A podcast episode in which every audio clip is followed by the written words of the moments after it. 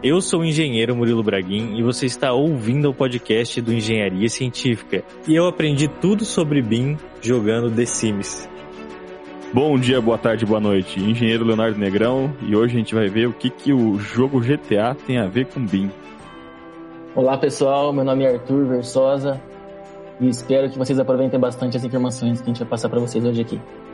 Oi pessoal, aqui é o Engenheiro Brasil Versosa e neste dia aqui vim falar um pouquinho para vocês do, da história de projeto que vem desde o Nanquim, passando pelo CARD e chegando ao BIM. Espero que vocês aproveitem. Um dos podcasts de mais sucesso aqui do Engenharia Científica foi o podcast número 4 sobre BIM. Então a gente trouxe de novo esse assunto em pauta para falar o que acontece dentro de um escritório de projetos elétricos aqui da cidade de Londrina, em que existe a atuação em BIM em várias etapas. A gente vai conversar sobre a implantação, sobre o dia a dia e sobre o resultado de todo esse trabalho. Fique aqui com mais um podcast. Pessoal, meu nome é Arthur, Arthur Versosa, sou engenheiro eletricista. Comecei a trabalhar como, como, como projetista na área de elétrica desde 2003. Comecei trabalhando na Procelt, que era uma, uma nossa antiga empresa. É, em 2008 a gente fundou a, a Engie Brasil e aí até hoje. Eu sou Brasil Alvin Versosa, também engenheiro eletricista, é, atuo na área de projetos e consultoria tá, no mercado é, nacional e principalmente em Londrina, né? É, dentro da área de engenharia aí já fiz muita coisa e, e várias participações também aí, BREA, Clube de Engenharia, sempre buscando é, inovação para o nosso mercado. É, vou falar um pouquinho também da Engie Brasil, né? Engie Brasil é a nossa empresa que atua na área de projetos e consultoria, na área de instalações elétricas, telecomunicações, automação e controle. É, já a, a Engie Brasil foi fundada em 2008, apesar de, eu já estar no mercado aí pelo menos cinco anos dirigindo, coordenando o departamento técnico de uma empresa de projetos em Londrina e por 22 anos como sócio diretor de uma outra empresa também de engenharia na área de projetos e execução. Hoje focamos apenas em projeto e consultoria e também continuamos atuando em todo o mercado, né? Prédios residenciais, comerciais, é, indústrias, hospitais, é, edifícios corporativos, é, segmento da área de é, varejo, atacado. Temos aí o, o, que você pensar em construção, construção civil, nós projetamos. E Brasil e Arthur, eu convidei vocês aqui hoje porque vocês implantaram um BIM na empresa. e estão aí já atuando com isso faz um tempo, né? Quanto tempo vocês já, vocês já estão atuando com BIM? Olha, é, nós, digamos, nós já temos o contato com o BIM aí desde 2008, quando a gente começou, começou a falar em BIM, começaram a aparecer os primeiros seminários, né? Nós já começamos a participar porque a gente sempre esteve ligado aí ao que está acontecendo de novo. Só que o que a gente percebia é que a, a coisa não estava ainda assim muito madura, né? E mesmo a, a, os cases que a gente ouvia, os, os, testemunhos das empresas que já estavam utilizando, a gente via que era uma coisa assim meio fora da realidade da nossa empresa, né? E... Esses, esses primeiros cases aí que a gente ouviu foi o primeiro que a gente participou, no caso. Uh, esse de 2008 foi o Fórum BIM do Sinduscom de São Paulo, né? Que aconteceu em 2008, foi o segundo, se não me engano, fórum BIM que teve no Sinduscom de São Paulo. Nesse fórum, é, a gente viu dois, dois mundos, assim, um, das pessoas que atendiam uh, o governo, faziam projetos para Petro, Petrobras e falava que o BIM era o futuro, na verdade era o presente e que já estava acontecendo e que já ia, quem não, quem não mudasse a chave em breve ia fora do mercado contrapartida a gente ouvia ouviu também relatos de quem, quem era atendido por é, quem, quem atendia o mercado é, privado falando que, que não estava bem assim né na verdade não estava funcionando tão tão tão redondo assim né porque a, a grana era, era mais curta né. É isso que nós, nós percebemos, né, que, que já não ia ser com a nossa realidade, porque ou eu tinha que ter muito dinheiro para implantar, e uma coisa que ainda não era realidade na nossa, no nosso mercado, né? E, e também o seguinte, é, 2008 tivemos uma crise, mas depois de 2009 em diante, nós tivemos um mercado muito aquecido. Então, 2009, 10, 11, até 2015, nós tivemos um mercado muito aquecido. E nesse período a gente recebia sempre também é, encomendas aí de ah, queremos projeto em BIM.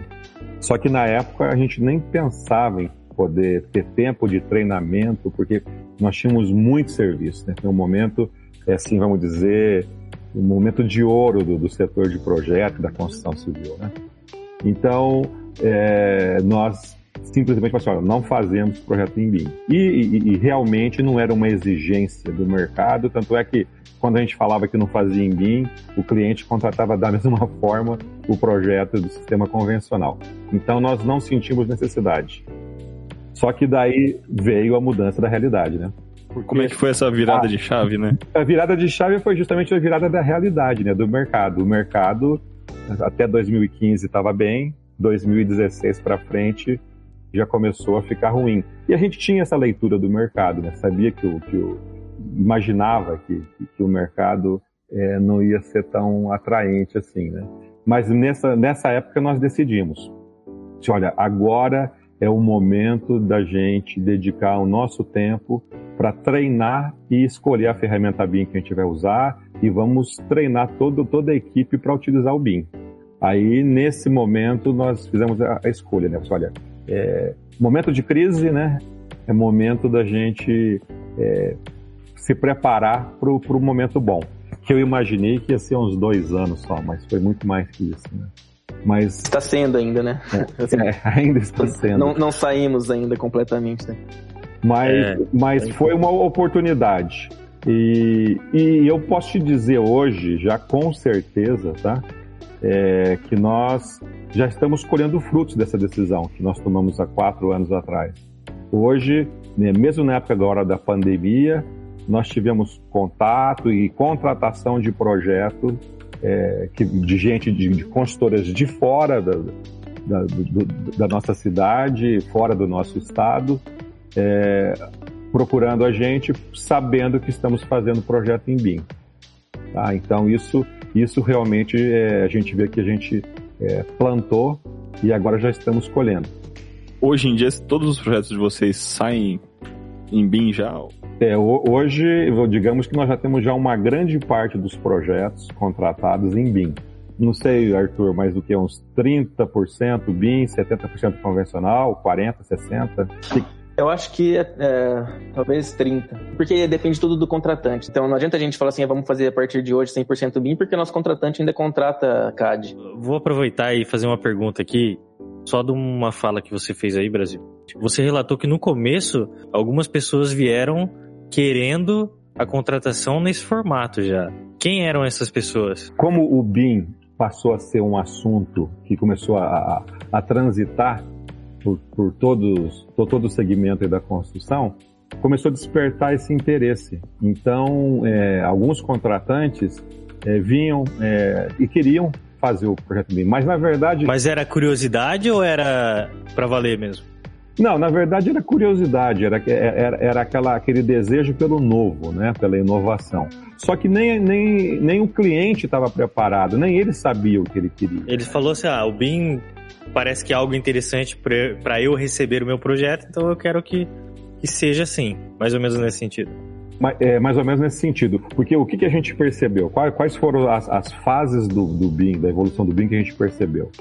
É, aqueles, é, aqueles empreendedores né, que estavam já usando o BIM, que era a Petrobras, era uma realidade totalmente fora da gente. Ali, ali o problema não era dinheiro, tá? Imagina, 2008, Petrobras. O, a outra empresa que apresentou, que era uma empresa mais, vamos dizer, com, próxima da nossa realidade, era uma pessoa muito idealista e que estava investindo muito dinheiro. Ele estava botando dinheiro na empresa para partir para o BIM.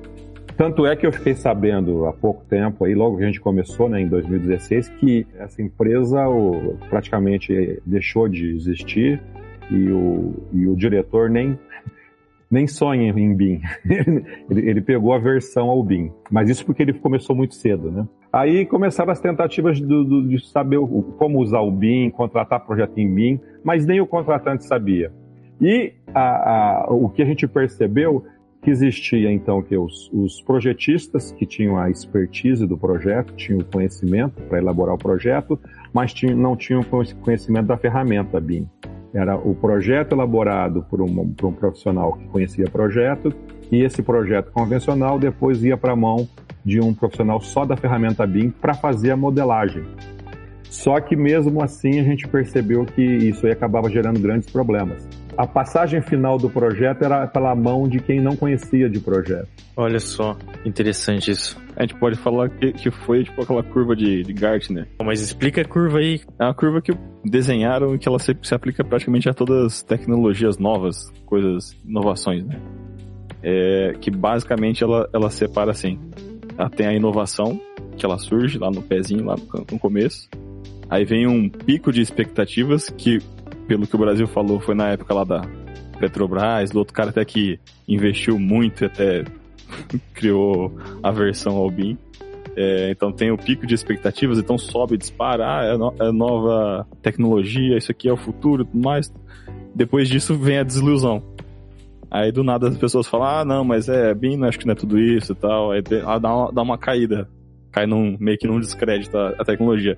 E é nesse, né, depois dessa fase que as pessoas começam mais pé no chão, desenvolver a tecnologia e ela entra num, numa rampa de, de maturidade até chegar na produtividade. Que eu acho que é o que a gente deve estar na, na fase agora do BIM, né, Brasil?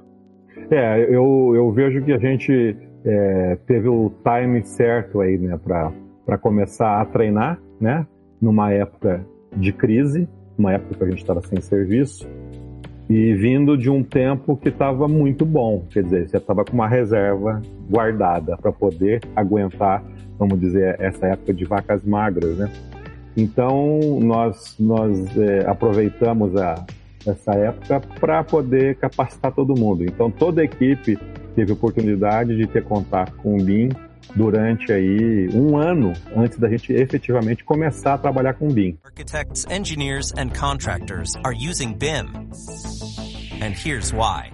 Qual que foi o primeiro passo que a gente pensou? Como fazer para ser uma empresa que, que fornece um projeto em BIM? A gente falou assim, meu, a gente precisa de treinamento. Esse treinamento tem que ser tanto de ferramenta quanto de modelagem de processo, de rever os conceitos e de é, aprender a como, como trabalhar em BIM. Sempre nos treinamentos eu questionava os instrutores como que o Revit estava preparado para a disciplina de elétrica, né? O Revit Mech. Na época era até separado, o Revit normal modelagem e o Revit Mech. E todo mundo me dava a mesma resposta, de que para elétrica não estava tão, tão resolvido ainda, né? O Revit Map é da Autodesk, né? Era, era a ferramenta da Autodesk para é, instalações. Toda a parte de sistemas prediais, hidráulica, elétrica, ar-condicionado. Só que a solução da elétrica era vamos dizer, capenga. Ela não era uma solução completa. Já tinha ouvido falar do DDS CAD.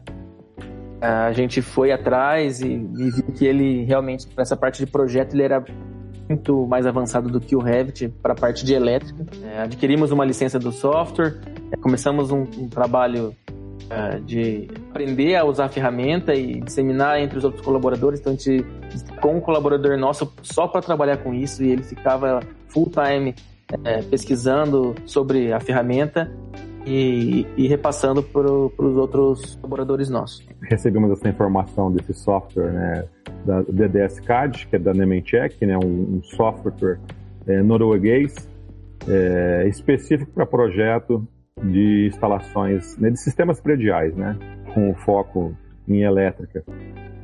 Começamos a trabalhar com ele, vimos que ele era bem mais amigável, ele era mais dentro do, da área que a gente atua, é né? um software europeu que atende às normas europeias, que são as normas que nós utilizamos aqui no, no nosso país, né?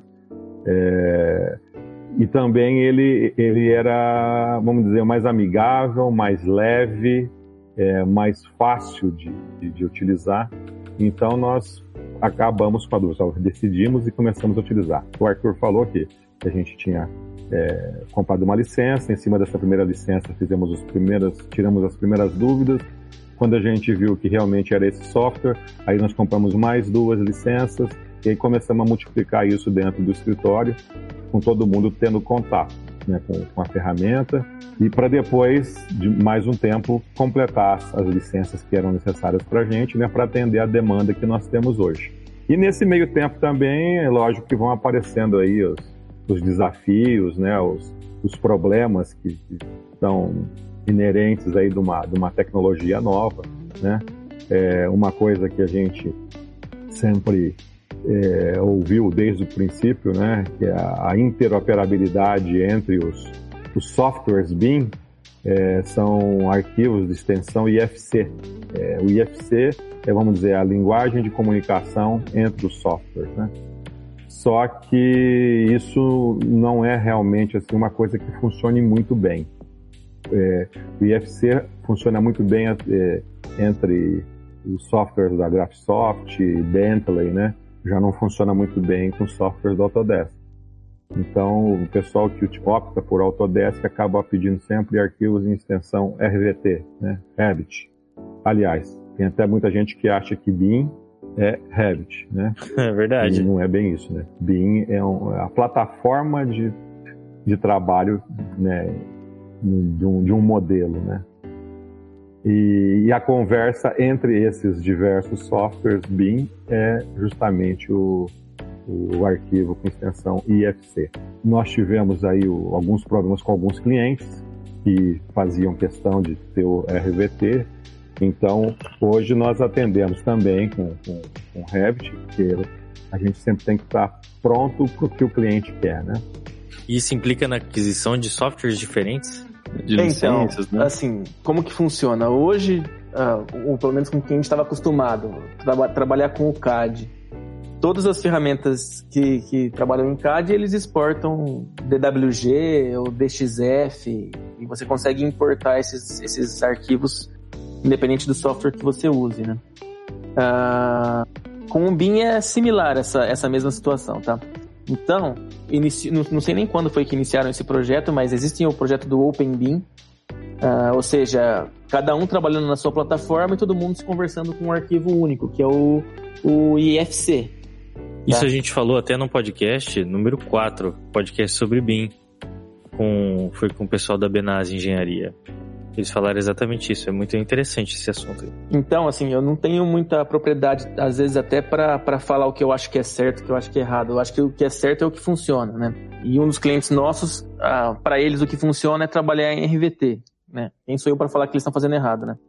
Se realmente está funcionando. Então, ah, eles ah, simplesmente resolveram, falaram assim, vamos trabalhar com o Revit e todo mundo tem que fornecer para gente arquivo em RVT, não pode ter outra, outro tipo de extensão. Então, se você for mandar o seu IFC pra gente, a gente não vai aceitar. Isso foi meio traumático, tá? Pra, pro nosso escritório, porque, a gente é, demorou um tempão para descobrir uma ferramenta que atendesse e tal, e, e daí chegou lá no final que a gente já tava, uh, já tinha investido bastante tempo e, e recurso uh, é, para comprar o software, licença e tal, e daí o cliente pega e, e, fa e fala que, que é dessa forma, e quem quiser continue, quem não quiser, paciência. Então, isso foi bem, bem traumático assim no começo, mas a gente conseguiu uh, uma forma de atender eles mesmo usando o DDS. Então, a gente tem uma licença do, do, do Revit no escritório e a gente usa o Revit para fazer uma conversão do IFC para o RVT e a gente fornece o modelo em RVT para o nosso cliente. O que o pessoal comenta é que o IFC ainda tem muitos problemas de comunicação entre um software e outro. Uh, as comunicações, as informações, elas se perdem uh, nas conversões de arquivo.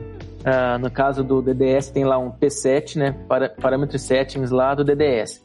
E lá na, nesses parâmetros eu tenho, sei lá, fabricante, dimensão, potência, sei lá, tudo que eu quero colocar de informação no meu modelo.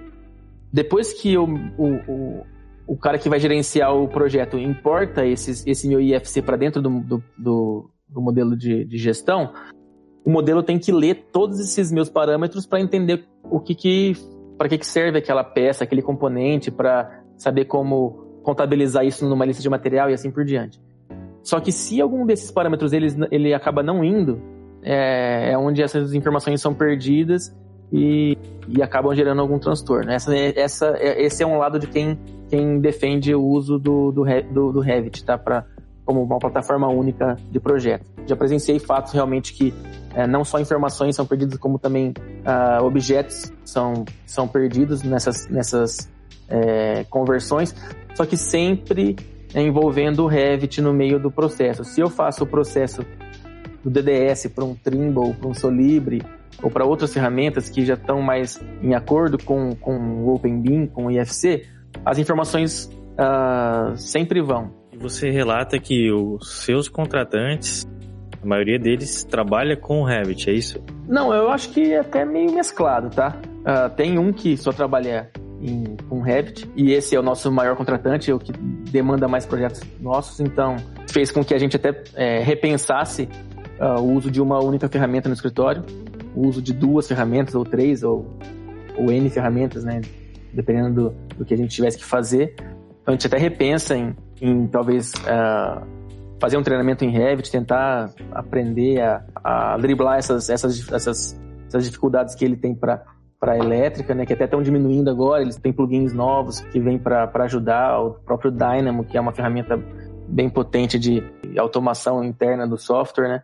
Mas é isso, a gente consegue atender todos os clientes que querem Revit fazendo essa conversão. Só que o problema é o tempo que a gente gasta, porque a gente tem que fazer duas conversões, né? E os arquivos, sei lá, os arquivos têm é, 1 GB às vezes, dependendo do, do, do modelo nosso. Caramba. E, e pô, e, e aí são um tempão que demora para para fazer essas conversões. Às vezes eu fico lá, o computador fica processando lá, sei lá, 3, 4 horas para poder fazer uma conversão dessa. E tem que é. verificar depois de uma conversão dessa, assim? É, a gente passa alguns, algumas, algumas ferramentas lá de, de verificação para poder ver se o modelo foi correto, né? Entendi. Basicamente é isso, tá? Então, assim, hoje eu não estou 100% satisfeito com a ferramenta do, do DDS CAD, não porque ela é ruim, mas porque os clientes ainda estão meio com o pé atrás com relação ao IFC. Do mesmo jeito que eu tenho clientes que não estão com o pé atrás, que para eles o IFC é o que resolve. Architects, engineers and contractors are using BIM. And here's why. Que a gente tem muitos ouvintes que estão aqui interessados nesse assunto justamente para conhecer melhor esse mundo do BIM. Então eu gostaria de perguntar para vocês o seguinte: quais foram as adaptações que vocês fizeram no escritório para conseguir trabalhar com o BIM, tanto de software quanto hardware, quanto equipe? O que vocês quiserem falar. O principal impacto que teve no, uh, no escritório foi a questão de, uh, dos hardware, do, do, hardware mesmo, né? A gente, uh, os nossos computadores não, não eram capazes de, de processar o que as ferramentas exigiam ali, né?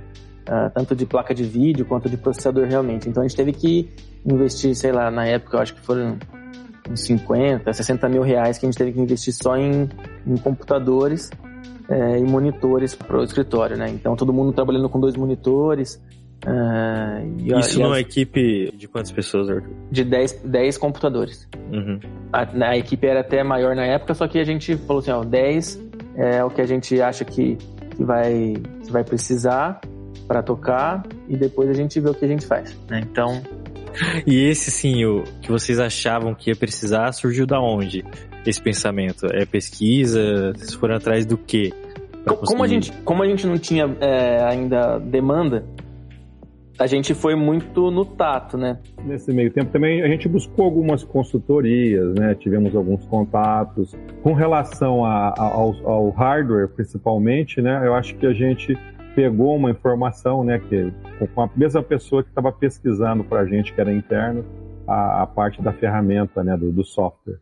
Agora, por que, que a gente escolheu 10, o número 10 na cabeça? Não sei por quê, tá, Murilo? Uh, é, foi, foi assim, a verba que a gente conseguiu disponível e o máximo que a gente conseguiu de, de máquinas com essa verba para poder treinar todo mundo que possível né, no escritório.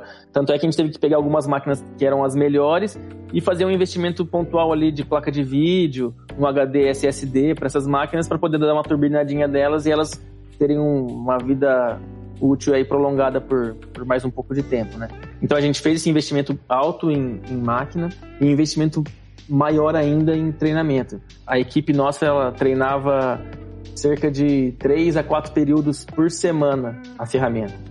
Então, dos, do, dos cinco dias na semana, praticamente três era para produzir e dois era para treinar. Isso foi, não tem nem como comparar esse, esse investimento com o investimento das máquinas. Esse investimento do pessoal em treinamento foi muito mais alto, né? E o investimento em software também, né? E o software também, né? O DDS-CAD ele tem uma vantagem em relação ao, ao, ao Revit, que ele não é um ele, ele é um software vitalício, então a gente não tem que pagar todo ano. Claro que tem sempre aquelas atualizações e, e e as cobranças para suporte que eles fazem anualmente e tal, mas aí isso, é, isso é, a, gente, a gente pode optar por fazer ou não. Mas mesmo quando é feito, né, é um valor assim bem abaixo né, do valor da, do, do concorrente aí, né? É, porque se eu tiver uma licença de Revit hoje, do, da, a EC Collection lá é, sei lá, 10 mil reais por ano, né? Então, se eu tiver aí o mesmo número de, de licenças que eu tenho hoje de DDS-CAD, que são seis, se eu tivesse de, de Revit, eram todo ano 60 mil reais que a gente ia estar tá gastando aí com, com ferramenta. E a questão principal também que a gente teve que mudar a, o conceito da, do pessoal interno nosso, porque como que a gente trabalhava antes com, com 2D? A gente recebia as plantas de arquitetura e estrutura e a gente não, se, não ficava se preocupando muito com compatibilização, tá? A gente tinha as reuniões pontuais ali de compatibilização do pavimento tipo, no caso de um edifício, né? E uma compatibilização uh, do térreo. A gente fazia uma reunião de compatibilização só e dali para frente a gente tocava o nosso projeto praticamente sozinho. Mandava para o cliente e a obra que se virava para resolver o, o que a gente não tinha enxergado, né? A gente vê hoje com o BIM que é muita coisa que a gente não enxerga quando a gente está trabalhando em 2D. E hoje não, hoje a gente teve que mudar esse conceito porque uh, principalmente elétrica, que como teoricamente a gente é o mais flexível, né? É, não tanto igual a hidráulica, hidráulica tem todos os caimentos, você é, não pode ficar fazendo curva, não pode, a, água não sobe, né? Só desce. Então eles, eles são muito mais rígidos, né? Na, na questão da instalação hidráulica. Então elétrica que sempre tem que ficar mudando. Então se der um clash de elétrica com hidráulica, a chance da elétrica mudar, ter que mudar é, sei lá, 90%, exceto se for uma coisa que foi realmente acordado numa reunião, que aquele espaço era nosso e o, a outra disciplina acabou uh, se equivocando ali, né? e realmente é outra disciplina que vai ter que mudar, mas então a gente tem que ter um contato com os outros, com os demais parceiros, os demais uh, projetistas, praticamente semanal, quase diário, para poder uh, trocar informação e ver se, se, por onde eles estão passando e se a gente está fazendo as coisas certas. Então, é, dá muito mais autonomia para quem está na ponta, até por isso que não pode ser um, um desenhista na ponta, tem que ser um projetista realmente, é uma, pessoa que, que seja praticamente um, um xerox. Xerox é antigo, hein? mas uma cópia, uma cópia do Brasil ou uma cópia do Arthur ali pensando como a gente tem que pensar para poder a, a, ponta do processo conseguir resolver com o outro escritório a melhor forma de, de fazer o processo, porque eu não tenho condição de ficar resolvendo todos os clashes que aparecem em todos os projetos, né? Viu, Arthur? Então a gente. Foi, pode é, falar. Isso só para comentar. Aí você podia, ao invés do, do, da cópia, falar clone. Clone. um clone. É, Agora, é, eu, eu, fiz a seguinte intervenção aqui para falar que além da, da, da instalação elétrica acabar sendo a, vamos dizer, a mais flexível, né? Nós temos interface com todas as disciplinas de projeto. As, as principais e as que são não, não tão principais, mas a gente tem interface com arquitetura, com estrutura, com hidráulica, com incêndio, com ar-condicionado, com interiores, com paisagismo. Iluminação. Iluminação de emergência. É, é, é um, realmente é, nós sofremos aí, vamos dizer, interferência de todas as disciplinas. Então, o nosso projeto realmente tem possibilidades de, de ter um clash com alguma disciplina. É, então, e a elétrica é flexível nesse ponto, né? De, as outras disciplinas são mais rígidas, né? A água tem que seguir alinhamento da gravidade muitas vezes, caimentos, esse tipo de coisa, né? Exato. Se alguém muda uma luminária de lugar, eu tenho que ficar atento. Se a hidráulica muda uma bomba de lugar, eu tenho que ficar atento. Uh, se muda uma iluminação de emergência de lugar, se a, se a arquitetura muda o entreforro de altura. O BIM, ele facilita essa comunicação com as outras disciplinas, outros projetistas? Não, ele não é que ele facilita, ele, ele exige. exige. Ele exige. facilita, porque a gente a está enxergando, tá, a gente está construindo um protótipo do que vai ser executado. No CAD, a gente imaginava na nossa cabeça em 3D pô, uma viga invertida, quando que a gente ia imaginar que uma viga invertida ia influenciar numa tomada que estava no pavimento de cima? Que uma tomada, sei lá, 30 centímetros ia ter uma viga invertida no pavimento de baixo que estava influenciando nessa tomada. Putz, no, no 2D é impossível você visualizar isso. É, a não ser que tivesse um corte ali para ajudar, a não né? ser que Mas tivesse até, um corte naquela até posição. esse ou- corte ser feito nessa Exato. posição demora, né? Exato, ou então a pessoa tinha que, tá, tinha que ter um olhar muito clínico e, e- e entender muito de leitura de projeto e de criar esse modelo 3D na, na- na mente, né? Então é isso que a gente fazia, a gente criava o modelo 3D na nossa mente, com a nossa capacidade de, de imaginar o 3D, é, passava, é, distribuía a nossa tubulação em 3D na nossa mente e, e representava isso que estava na nossa mente num papel em 2D, né? A chance de ter um erro nessa, em todo esse processo mental é muito grande. O, o, o BIM, ele simplesmente faz esse processo mental que a gente fazia meio que automaticamente, ele mostra pra gente o que tá acontecendo realmente ali. Isso aí gera tipo uma necessidade assim, secundária, né? Porque além do treinamento e tudo mais, você tem que ter um, tipo, uma, uma comunicação boa, né? Pra poder ir equalizando esses pontos, né? A gente até brinca com, outro escritório nosso, parceiro aí que faz projeto hidráulico, que o ideal é que uh, a gente mudasse o nosso escritório ou eles mudassem o deles pra vizinho do nosso, né? Pra gente trabalhar tudo no mesmo lugar, assim, pra, pra, né, facilitar a comunicação. Melhor. Mas Verdade. hoje em dia, assim, e, e- e até nesse ponto que, que a gente, que eu citei na- um pouco antes, a questão de, de da autonomia para as pontas do processo, né? Hoje em dia, os, os funcionários de um escritório de hidráulica conversam com os meus funcionários, eles resolvem depois, claro, vêm falar com a gente só para poder bater o martelo e ver que tá tudo certo realmente. Mas aí usa a ferramenta que tá ali no dia a dia, né? Então é muita, é muito Skype, muita, né, TeamViewer, sei lá, às vezes que acaba para poder facilitar essa comunicação, né? Pelo menos, Arthur, fica registrado. Porque quantas reuniões eu já fui de projetistas que ficavam numa sala ali, uns, umas 10 pessoas, de disciplinas diferentes, cada um falando de um jeito, cada um pensando de um jeito. E no final das contas, todo mundo imaginava, cada um o seu pedaço, cada um um 3D próprio na cabeça, em cima de um projeto 2D em cima da mesa. E ia para seus respectivos escritórios e voltava com mais problemas ainda, sabe? Exato. Porque não- ninguém entendia não- nada, é, cada um visualizava uma coisa e não conseguia visualizar 100% o que o outro estava falando, e daí fazia-se outra reunião no mesmo conceito e dava tudo de novo problema, tudo, tudo a mesma coisa. E a, e a chance de, não, de ninguém ver nada dos problemas e, e- e estourar lá na obra era gigante também. Isso, e passava E direto, né, por todo Isso- mundo. Eu- só queria falar dessa- desse processo aí colaborativo, né, entre as disciplinas, que também era aquele sonho que quem partia por BIM imaginava que ia acontecer, né? Que era todo mundo trabalhando na mesma base simultaneamente, o arquiteto, o calculista estrutural, o hidráulico, incêndio, fazendo aquele prédio inteiro e todo mundo vendo o que um está fazendo naquele momento, na hora e já acertando. Na verdade, isso seria o que o ideal, né? Da gente estar construindo isso simultaneamente. Mas não existe isso, né, brother? Não é bem assim, né, Arthur? Não, não é. Quer dizer, um pouco até é, né? Eu faço até um paralelo, assim, de, da comunicação que existe hoje. Por exemplo, eu prefiro que a pessoa mande áudio pra mim no WhatsApp do que ela faça uma ligação. Porque o áudio fica registrado, entendeu? Depois, se eu quiser pegar aquela informação de novo, é só ouvir de novo. A ligação, você falou aqui, depois de uma semana, já nem sei o que é mais, sabe? Exato. Pode- Você E, pode ter entendido outra coisa e e virou outra e já era. E as facilidades que as ferramentas BIM trazem também, não é uma pergunta ainda, né? Mas só um comentário aqui. É, é eu posso posicionar uma câmera dentro da, do modelo, fazer uma anotação ali de algum, alguma interferência que eu, que eu vi é, e gerar um, um- uma lista de afazeres ali e mandar para disparar para os envolvidos, né? E aquilo fica registrado e a pessoa tem que entrar naquela lista e fazer a consideração dela e fazer a análise dela para falar assim, sim, eu concordo ou não, eu discordo, ah, até aquele problema ser resolvido. Então é uma coisa que fica registrada no modelo, né? O que eu vi disso eu achei incrível, isso é funcionalidade. Trazer por exemplo mais, mais prático, tá? Para os ouvintes que nunca viram isso meio que conseguir visualizar na cabeça deles.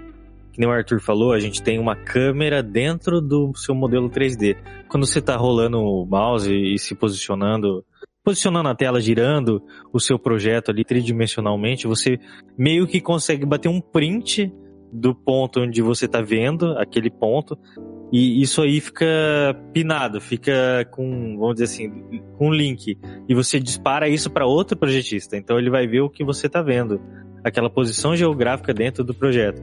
E cria-se ali um histórico de revisões a partir daquela imagem registrada por quem detectou a falha no projeto até ser resolvido. Esse é o mundo ideal, né? É, depende, a gente depende muito do, do nosso contratante uh, definir um, um, modelo, ou então, se o contratante não definiu nenhum modelo, a gente tem que acabar dependendo da, da boa vontade de todos os, uh, os projetistas, né? Pra gente poder falar assim, ó, vamos fazer por conta aqui para o negócio poder fluir, porque senão vai todo mundo ter muito retrabalho, né?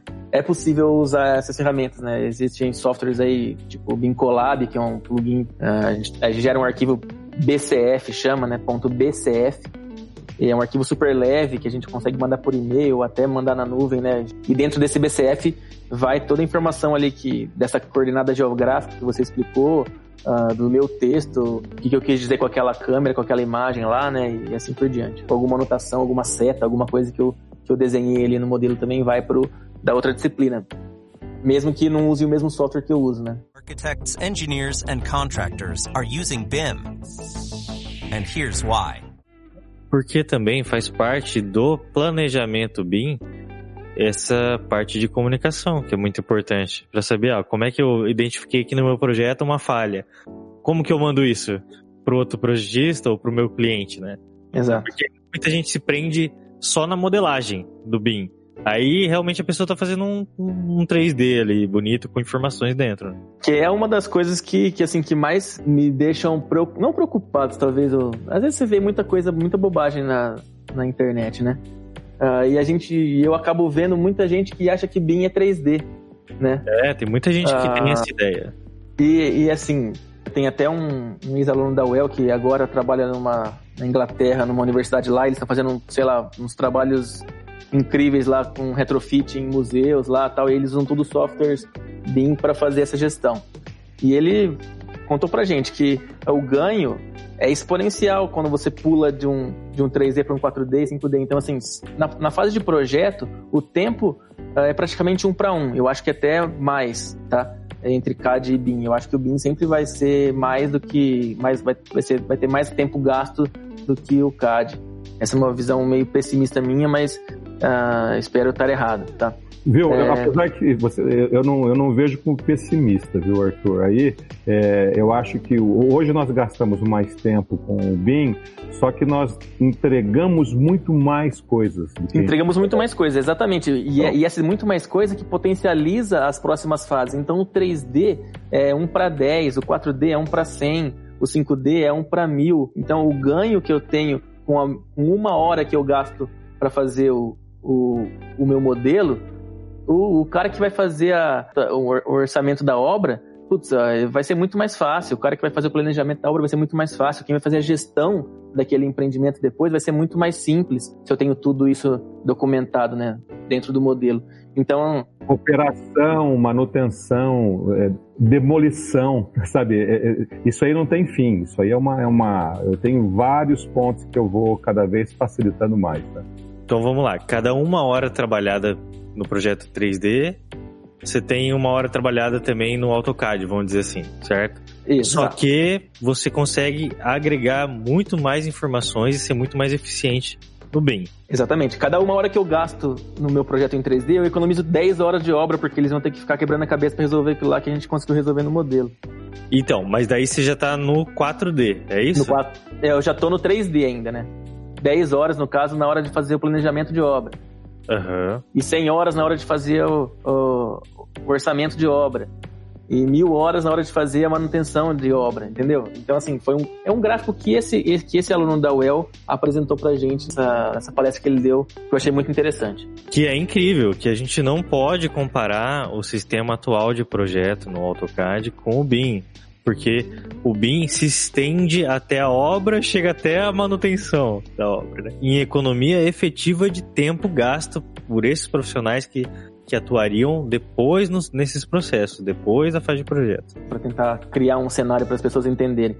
Imagina uh, um gestor de um edifício residencial, por exemplo, que tem uma bomba d'água lá que dá um problema. Até o pessoal descobrir e tal, até saber quem que é a pessoa que vai dar manutenção, até saber qual que é a marca, o modelo da bomba que tem que trocar e assim por diante. Eu tenho muitos, muitas horas gastas em todo esse processo e, e fora a, a, o que cria de, de, de, irritação nos moradores. Com, com o meu modelo e, e com as ferramentas de gestão e de, de manutenção, eu crio uma rotina naquela bomba d'água que ela gera alertas para a minha equipe de manutenção para ter manutenção periódica naquela bomba. É, eu tenho ali o, o, o já o, quem que vai ser o, a empresa que vai ter que ser chamada para isso. Então o software faz automaticamente essa gestão. A cada seis meses o próprio software já manda um e-mail para a empresa solicitando a, a, manutenção. Ou então, pô, realmente deu um, deu um problema nessa bomba e eu vou ter que trocar ela.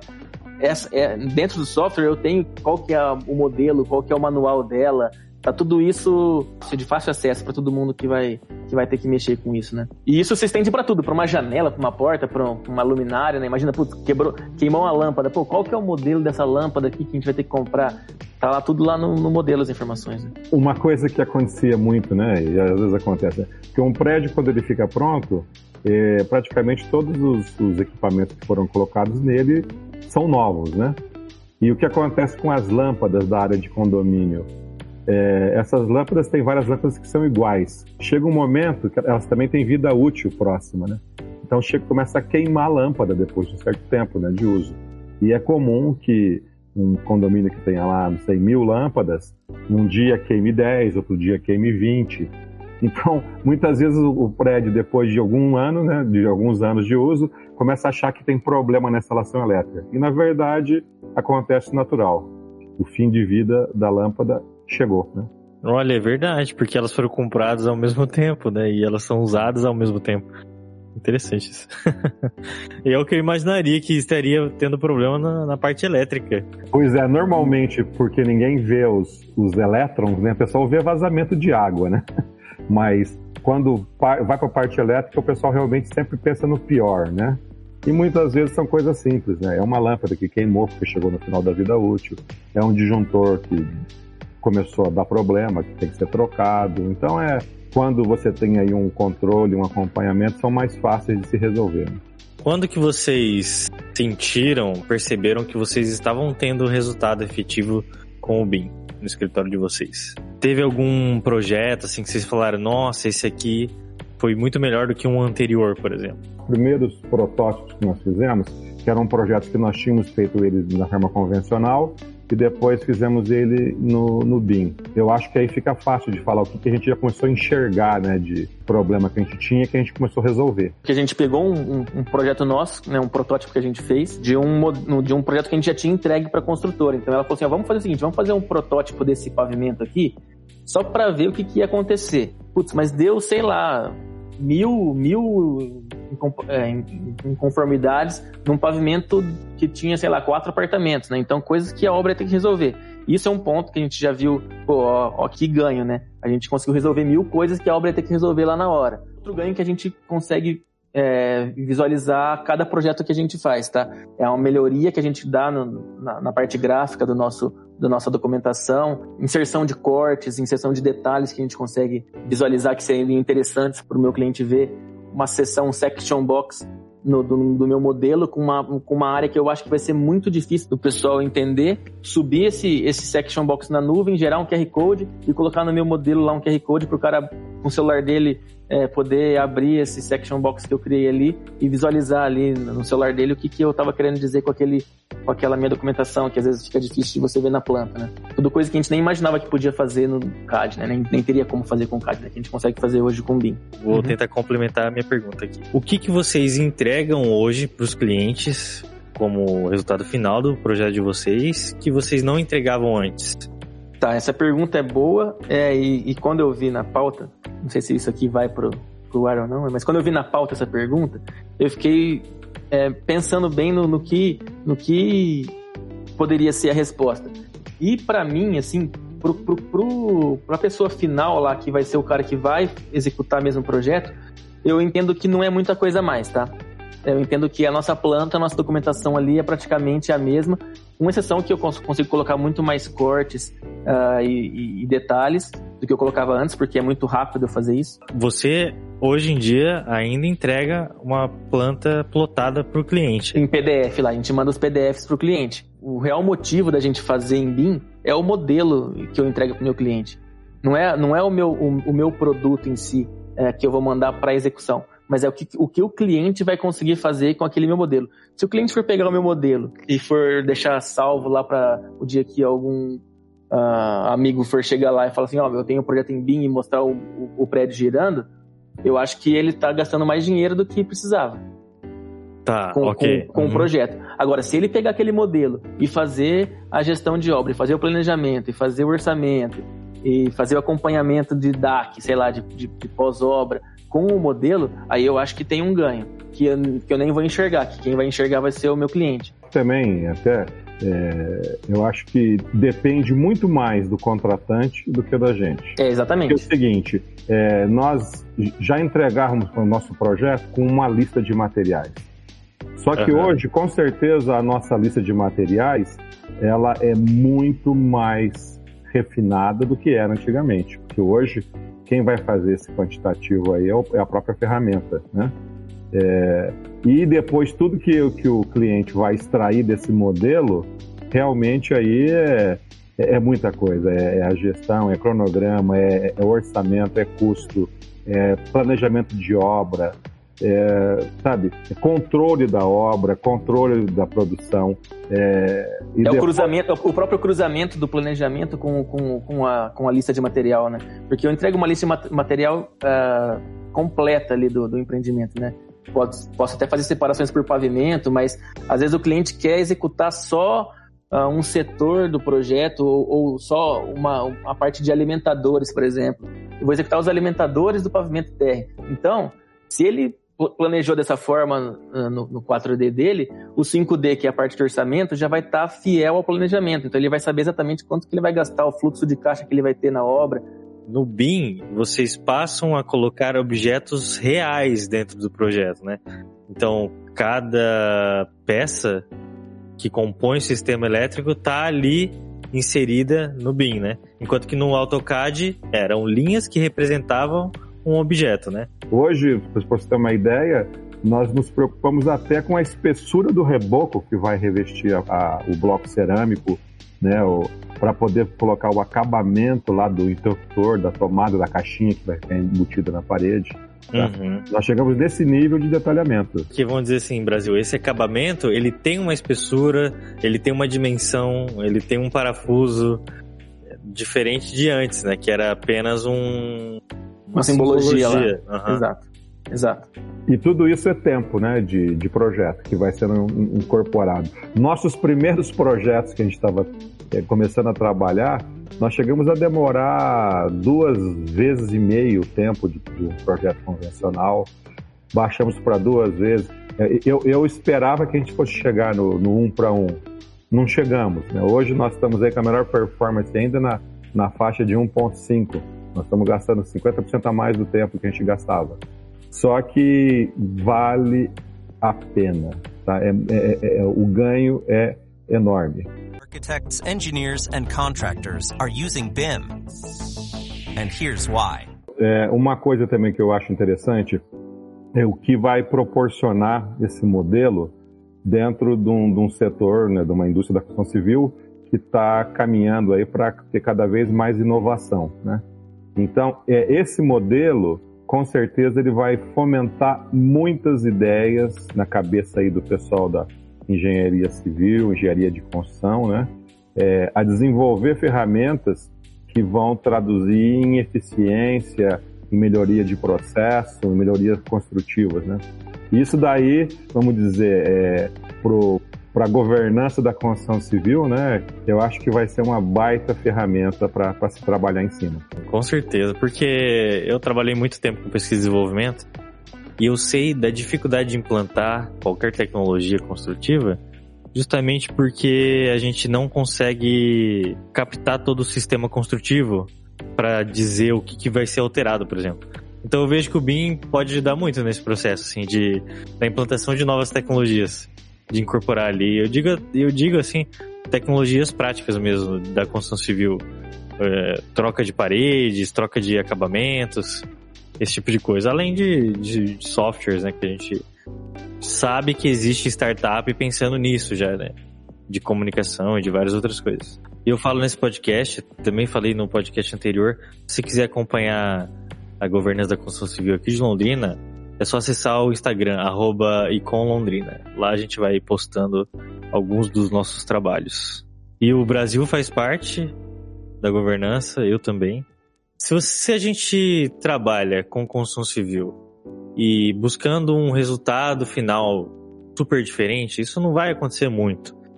Mas se a gente trabalha com construção civil tentando melhorar o processo para que aquele resultado aconteça, esse é o melhor caminho. É o caminho onde os erros serão menores, sabe? Por, por isso que eu pensei até na, na resposta para minha pergunta lá é o seguinte: eu acho que a maior vantagem do BIM, de todo esse processo que vocês estão falando, a maior vantagem é não errar, né? Mas o não errar é muito pouco quantitativo, sabe? Ele é mais qualitativo. Talvez na obra, se o contratante conseguir obter esses projetos em BIM e olhar para aquilo e falar, olha, isso aqui para mim é o meu protótipo, é a minha simulação da realidade.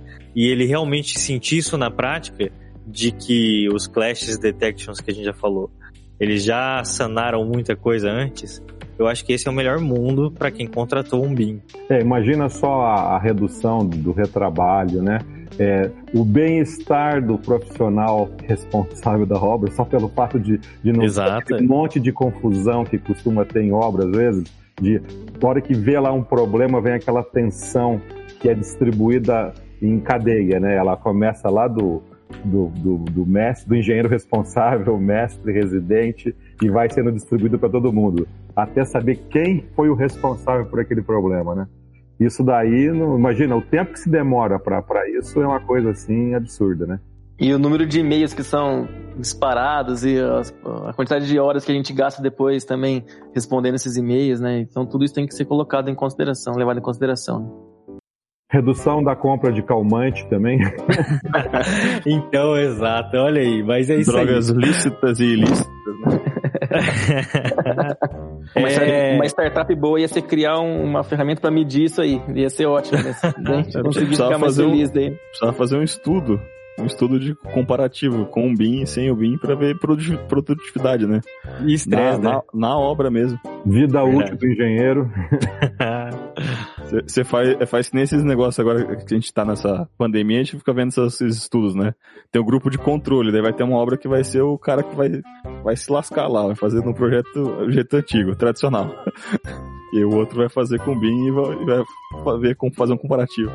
Esse comparativo é. ia ser bacana. Foi perguntado no momento aí qual, qual era o percentual de projeto nosso em BIM, né? Nós falamos que estava aí talvez 25, 75, 30, 70, né, por cento.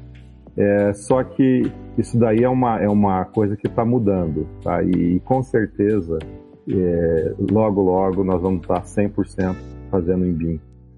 Então é isso, pessoal. Se você ouviu a gente até aqui, principalmente se você aprendeu alguma coisa, não deixe seguir Engenharia Científica nos agregadores de podcast, principalmente no Spotify, acesse engenhariacientifica.com.br. O link de contato de todo mundo vai estar aqui na descrição. Sigam a gente aí no Facebook, Engie Brasil, no Instagram, arroba Engie Brasil. Vamos aí nas redes sociais. Se você quiser mandar áudio pra gente, mande no número 043 9969 50891. Então é isso. Muito obrigado e até a próxima.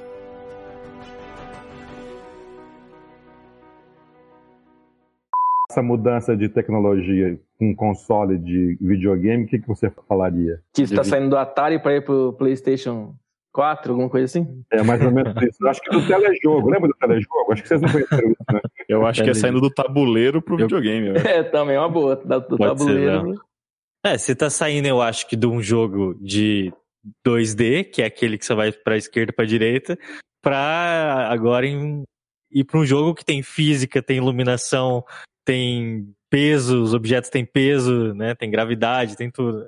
Acho que é o, é o, GTA pro, pro GTA em 3D lá que. Boa, Léo. Você tem o GTA, acho que é o 2 pro 3. Do é 2 pro 3, sai, né? sai do mundo 2D entra no mundo 3D mais real, com volume, física e etc. E quanto, te- quanto tempo demorou pra, pro GTA 2 pro, pro 3? O 2 foi em 99 e o 3 2001, foi rapidinho. De dois em dois anos. Porque acompanhou os clientes deles, que eram os jogadores que estavam querendo jogos mais reais, né? Caraca, tô vendo umas imagens aqui do GTA 2, eu acho que eu joguei esse jogo aqui, hein? Não tô lembrado mas muito não, mas certeza. Ó, tem um Dodge Viper aqui, ó, nossa. Que coisa. Aí, é isso, aí- esse é o sentimento, ouvinte, ó. Presta atenção. Imagina você tá jogando GTA 2 e você passa a jogar o GTA 3.